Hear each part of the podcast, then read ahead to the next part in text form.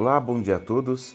Eu sou Bira Tampajo e o devocional de hoje está lá no livro de Romanos, capítulo de número 8, versículo de número 26.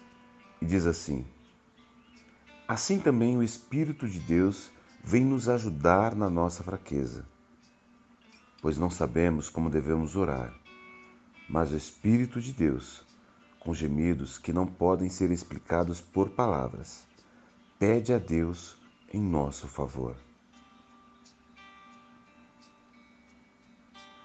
O que fazer quando não há forças nem para identificar o motivo da nossa fraqueza?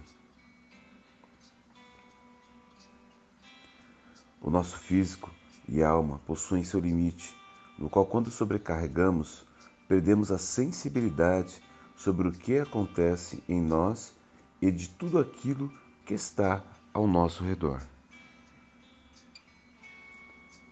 Ao ultrapassarmos nosso limite, podemos ficar cegos para identificar o alívio para aquilo que estamos carregando.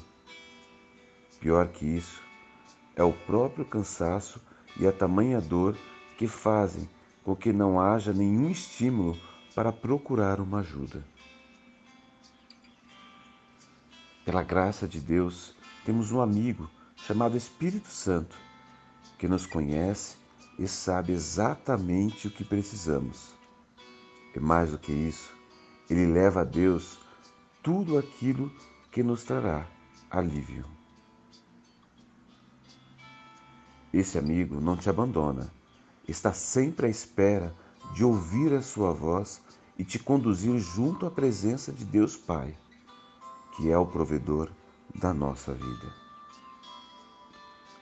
Que possamos ter no Espírito Santo uma amizade capaz de trazer alívio de todo o peso que está sobre o nosso físico e a nossa alma. Pergunte-se a si mesmo: você tem falado com o Espírito Santo? Vamos orar?